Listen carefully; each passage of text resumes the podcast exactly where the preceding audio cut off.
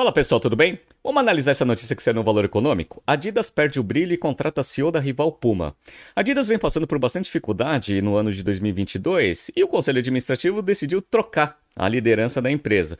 Vamos entender é, o que aconteceu na gestão aí do último CEO e quais são as perspectivas para a ação da Adidas aí no futuro e vamos é, relembrar algumas histórias interessantes aí da Adidas que trouxeram ela para esse momento difícil que ela está passando agora. Se você gosta das nossas análises, por favor, dê um like nesse vídeo e se você puder compartilhar as nossas análises com pessoas que possam fazer bom uso delas, a gente agradece. Bom, primeira coisa que eu quero começar falando é de uma curiosidade. Adidas e Puma eram uma empresa só de 1920 até 1949. Não sei se vocês sabem. Isso daqui está é, mencionado aqui na notícia. Fundada em 1949 por Adolf, cujo irmão Rudolf inaugurou a Puma no mesmo ano, a Adidas tinha sido alçada à condição de segunda maior empresa mundial de roupas esportivas atrás da Nike. Mas quando Bjorn Gulten, o chefe de longa data da Puma, passar a ocupar o cargo máximo na Adidas no mês que vem, ele herdará de Casper Horstedt, uma empresa em crise cujas ações despencaram 54%. Bom, vamos ver como que foi a gestão aí do último CEO. Esse daqui é o Casper aqui que, que foi que vai ser substituído agora no mês que vem. Bora. Quando Hosted ingressou na companhia em 2016, vindo do conglomerado de produtos químicos e de produtos de consumo Henkel, as esperanças eram grandes. Ele tinha conquistado fama por aumentar a eficiência, com a margem de lucro operacional da Henkel, fabricante do detergente e vários produtos, subindo 50%. Então ele conseguiu aumentar a margem de lucratividade em 50%, enquanto os retornos aos acionistas e os preços das ações triplicaram. Então, dado esse histórico muito bom que ele teve na Henkel, ele foi contratado para liderar a Adidas em 2016. E olha o que aconteceu. Ele chegou à Adidas com a missão de cortar custos e melhorar a lucratividade. Lucros inicialmente enormes confirmaram a fama de Hosted, já que as vendas dispararam mais de 40% para 23,6 bilhões até 2019, enquanto o lucro operacional e os dividendos mais do que duplicaram. Então, o início da gestão dele até 2019 parece, em termos de resultado financeiro, que foram muito boas. Né? Foram, muito, é, é, foram muito bons os resultados financeiros que ele conseguiu alcançar. Bora. Mas é, algumas pessoas acham que a gestão dele não foi eficiente. Né? Cortou muito custo, esqueceu de pensar no médio e longo prazo da empresa. Vamos lá. Internamente, Hosted foi acusado de cortar demais o orçamento de pesquisa e desenvolvimento, que caiu 30% para 130 milhões de euros durante a sua gestão. A parcela da receita gerada por produtos lançados há menos de 12 meses, meses uma métrica fundamental que revela o desempenho recente da equipe de inovação caiu de 81% para 67% entre 2015 e 2020. É interessante, essa métrica e meta de você ter geração de receita vinda de produtos lançados nos últimos anos, geralmente é um KPI bem interessante para você medir a eficiência do seu time de desenvolvimento. Dado aqui né, que esse índice caiu bastante, 81 para 67 em menos de 5 anos, parece que de fato o time de inovação aí da Adidas é, é, não trabalhou muito bem aí, ou por falta de verba, ou por falta de gestão, ou os dois ao mesmo tempo. Ah, então isso daí, obviamente, de forma direta ou indireta, é culpa do CEO. A empresa parou então de divulgar esse tipo de dado. Abre aspas, do ponto de vista de governança, isso é altamente grave, né? Disse aqui uma análise de mercado. Interessante isso, né? Ele começou a mostrar, né? a Adidas sempre mostrou a princípio, né? Esse índice aí de quanto né? os produtos lançados nos últimos 12 meses estavam gerando de receita, como estava caindo, ele simplesmente parou de divulgar, divulgar para o mercado. Isso não é muito bom em termos de disclosure, né? A Adidas disse ao Financial Times que as mudanças em seu relatório anual foram feitas por motivos editoriais e que não refletiam decisões estratégicas. Altos executivos dizem que a queda divulgada do orçamento de pesquisa e desenvolvimento foi uma particularidade contábil, uma vez que a empresa tinha terceirizado algumas tarefas para os fornecedores. Bom, isso daí é a, a resposta oficial de toda empresa. Mas o que é fato é que a representatividade de receita vem caindo, ou seja, o time de inovação está menos eficiente. Talvez isso esteja deixando a Adidas atualmente numa posição frágil. E olha que interessante, né? Quando você pega desde 2016 o valor da ação aqui da Adidas até agora, a gestão do Casper foi ruim. Ah, por quê? Ó? presta atenção. Aqui está em euros. Ah, lá em 2016, a ação da, da Adidas estava sendo tradada a 152 euros e 70 centavos. Atualmente está 126,34. Ou seja, atualmente o patamar das ações está menor de que quando ele assumiu a empresa lá atrás. Então, teve aquele, né, aquele aumento de eficiência ali de curto prazo, no entanto, a sustentabilidade de médio e longo prazo não foi garantida aí com as suas ações. Beleza, então essa é uma das justificativas. Tanto é que este ano, para quem está vendo aqui no YouTube, as ações caíram 54%. Então, ó, tava lá, né, há um ano atrás a 253 euros aqui, a ação tá 126. Ah, então, é, destruição grande aí de valor nesse, nesses últimos 12 meses, né? Bora, vamos lá.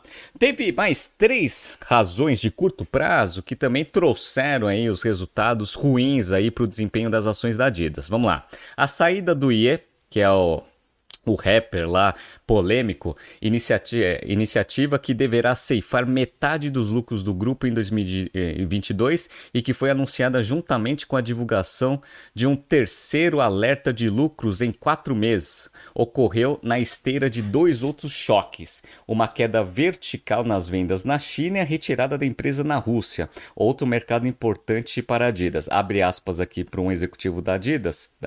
Perdemos três fontes de lucro em um ano, disse um alto diretor. Então, quais são as três razões de curto prazo que estão forçando aí o resultado negativo da Adidas. Primeiro, a perda ali da linha Wheezy, né, que era uma linha que representava bastante da receita, eu vou mostrar para vocês. Essa é a primeira coisa. Segunda coisa, problema na China. Ah, então tem problema de, de todos os lados, problema de cadeia de suprimento, do próprio mercado chinês, né, como a gente já mencionou aqui em BTCs News passados, e a saída da Rússia. Ah, então essas três ações em conjuntos, tempestade perfeita, aí fizeram com que a ação da Adidas tivesse né, esse desempenho ruim aí nesses últimos 12 meses. Sempre me perguntam, Renato, é, o Kanye West, né, ele representava quanto aí da receita da Adidas? Vamos lá?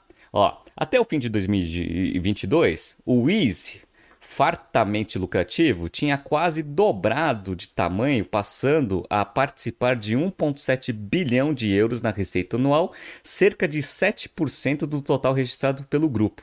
A Adidas, porém, não divulgou esses dados para os investidores na época. Então, o que aconteceu? Kanye West começou a dar um monte de declaração polêmica, a Adidas desfez o contrato com ele, só que ela não tinha falado para o mercado quanto é, que a linha do Kanye West representava de receita. 7%, pessoal. 7% e parece que em termos de lucratividade, em relação às outras linhas, representa até mais. Tá? Então, assim, isso daqui foi um impacto muito forte ali, principalmente na, nas ações. Primeiro, por né, risco reputacional. Né? Então, teve lado positivo e lado negativo. Né? O lado positivo é que o risco reputacional, a princípio, foi minimamente controlado. Tá? Só que o resultado financeiro, infelizmente, ele vai ser muito prejudicado por causa disso. Então, vocês viram aí que tempestade perfeita aí nesses últimos 20, nesses últimos 12 meses, né? A outra coisa que vem acontecendo é a competição. Então, ó, eu lembro que eu mostrei para vocês esse gráfico aqui quando eu estava falando da Nike, em algum BTC News passado. Olha que interessante, pessoal. Lá em 2010, mais ou menos, a distância entre Nike e Adidas aqui né, era muito pequena, ó, 16 aqui é de euros, né? 16 bilhões aqui de euros é, Nike e 12 bilhões Adidas. Aí o que aconteceu? A partir de 2012, essa diferença aqui começou a aumentar muito. A Nike continuou crescendo, a Adidas começou a andar de lado. Eu vou explicar para vocês o que, que aconteceu em 2012 aqui para as vendas aqui da Adidas ficaria dando de lado. Aí ele estava conseguindo dar uma recuperada ali até 2019, só que aí veio a pandemia, uma desgraça total. Hoje a diferença de receita aqui em euros está em torno aqui de uns 15 bilhões de, de euros. Ah, então é muita coisa. E outra coisa que é interessante, pessoal, não sei se estão vendo, esse cinza aqui, para quem está vendo no, no, no YouTube aqui, ó, é a Puma. A Puma vem crescendo, percentualmente falando, a taxas muito maiores aqui do que a Adidas nesses últimos anos, o que qualificou aí o CEO da Puma a ser agora o CEO da Adidas. Interessante, né? Vamos entrar na notícia de novo. Vamos lá. Olha, olha que legal. A própria notícia ela mostra um pouco das projeções atuais né, de receita, crescimento de receita, lucro operacional e margem operacional das três. A Nike, Adidas e Puma. A Nike, em termos de receita, projeção de crescimento. Adidas andando de lado e a Puma crescendo. Ah, então, nessa, nessa tendência aqui, a Puma vai começar a chegar ali próximo da Adidas em, algum, em alguns anos futuros, né? Em lucratividade operacional, aqui tá pior, né? Por quê? Porque atualmente, tanto Puma quanto a Adidas estão quase com o mesmo lucro. Tá? E a Nike disparando. Em termos de margem operacional, aqui né, a Puma atualmente está com uma margem operacional maior do que da Adidas. Tá? Então a situação em termos de competição também está bem difícil aqui para a Adidas. Né?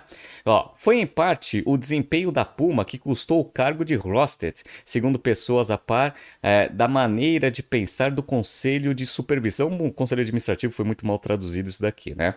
Desde o início da pandemia, as ações da Puma e da Nike tiveram desempenho muito acima dos papéis da Adidas. Nos meses que antecederam sua saída, o presidente do conselho de administração da Adidas, o Thomas Rabe, cobrou o Hosted reiteradamente pelo mau retorno total da empresa. Acabou abandonando sua convicção, defendida por Hosted, de que os infortúnios infortúnios da Adidas se deviam à sua maior exposição à China e à Rússia do que Nike e Puma. Algumas pessoas com informações privilegiadas sobre empresas dizem que estava claro que já em 2019 a Adidas enfrentava problemas com a sua linha de produtos. Né? É sempre fácil para um CEO culpar o mercado, algum evento externo aí, pelo problema que né, a empresa estava passando. E aí o conselho administrativo estava comprando né, essa essa ideia aí de problemas externos, mas abandonou ele aí nesses últimos meses, né? Bora. No começo do ano passado, a Adidas foi alvo. Vamos, vamos, vamos ver o que aconteceu na China, hein? No começo do ano passado, a Adidas foi alvo da rejeição dos consumidores às marcas ocidentais que se recusavam a comprar algodão da região de Xinjiang, devido a preocupações em torno das práticas de trabalhos forçados e das outras violações de direitos humanos. Aconteceu isso, né? Várias empresas do Ocidente começaram a não comprar a matéria-prima desta região na China, o que fez é, o mercado chinês boicotar essas empresas ocidentais. Adidas foi uma. Né? Desde então, celebridades chinesas recusaram formar parcerias com a empresa, que perdeu participação de mercado em favor das concorrentes nacionais. Os lockdowns prejudicaram ainda mais as vendas na China, que totalizaram só 3 bilhões neste ano, segundo analistas. Então a China, desgraça total. Vamos ver agora o problema de gestão do Hosted. Outro problema foi a não retenção de membros do alto escalão. Desde 2019, ao menos 10 pessoas do núcleo duro de liderança de 20 membros saíram da empresa, ou seja, metade da gestão saiu. Abre aspas. Quando se tem uma rotatividade dessa magnitude, isso mostra o quanto as coisas estão falhas, disse um ex-diretor. Alguns atribuem a rotatividade ao estilo de gestão do, do CEO antigo, ah, que até alguns dos seus partidários reconhecem ser, às vezes, autoritário e que, segundo seus críticos, sufoca a criatividade e o pensamento crítico. Um ex-executivo descreveu discussões internas, abre aspas, impulsionadas por uma cultura do medo. Então, até a própria gestão do Hostet era muito questionada pelos próprios liderados. Né? Então, muita rotatividade para quem responde direto para o seu geralmente não é um bom sinal. Né? E aí, muita gente falando que ele era muito autoritário e ainda fazia gestão por medo. Sensacional, né? Então, ó, tudo isso em conjunto fez com que ó, Vou pegar aqui alguns resultados até né, o mês de setembro de 2022. Se vocês olham bem aqui no que para quem está vendo no YouTube, as receitas elas estão crescendo num patamar muito baixo comparado aí com, né, com uh, os concorrentes principais. Margem aqui operacional e EBITDA vem caindo consistentemente. Né? Então só para vocês verem aqui, ó. Margem operacional. A margem operacional do último trimestre foi 8,8 contra 11,7 no mesmo trimestre do ano anterior. No segundo trimestre também caiu de 10,7 para 7 e no primeiro caiu de 13 para 8. Ou seja, rentabilidade operacional em queda. Primeira coisa. Segunda coisa, que eu acho que é o mais interessante. A empresa, ela queimou caixa operacional nos três trimestres desse ano contra uma geração de caixa operacional no ano passado. Então, tá queimando caixa. Aqui só no último foram 709 milhões de euros, beleza? Contra uma geração de 1.7, beleza? E aí a gente tem também aqui, ó, a dívida líquida sobre EBITDA, que era 1.0 no terceiro trimestre do ano passado, já está em 2,5. Ah, então vocês viram aí que em menos de um ano esse índice aí tá crescendo aí consistentemente e já vai chegar em, em, patamares aí perigosos aí quando a gente compara ali com as proteções que giram em torno de 3,5. Ah, então crescendo bastante dívida líquida sobre EBITDA, tem que fazer alguma coisa, saiu o CEO. Então, basicamente é isso que a Adidas está fazendo, está tentando arrumar a casa. Vamos ver o que vai acontecer. Mas olha uma coisa interessante, vou mostrar para vocês que a Adidas ela vem tomando decisões incorretas, não é de agora. Tá? Olha que interessante, eu acho que a pior tomada de decisão que a Adidas fez foi tentar entrar no mercado norte-americano e cutucar a Nike. Tá? Quando isso aconteceu, Renato? Isso aconteceu em 2005, quando ela comprou a Reebok. Então, estou mostrando para vocês aqui uma notícia da época, Adidas compra Reebok por 3,1 bilhões de dólares. Perfeito, isso em 2005. Qual que era a ideia?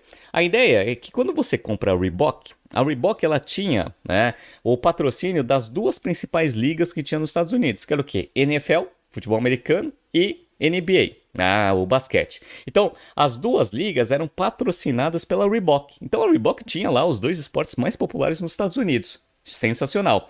Isso daqui foi uma coisa que, é, que preocupou bastante a Nike. Então o que a Nike fez? Ela fez duas coisas. Primeiro, ela fez uma estratégia defensiva nos Estados Unidos e começou a atacar a Adidas no seu principal, né, na sua principal região, que foi a Europa. Tá?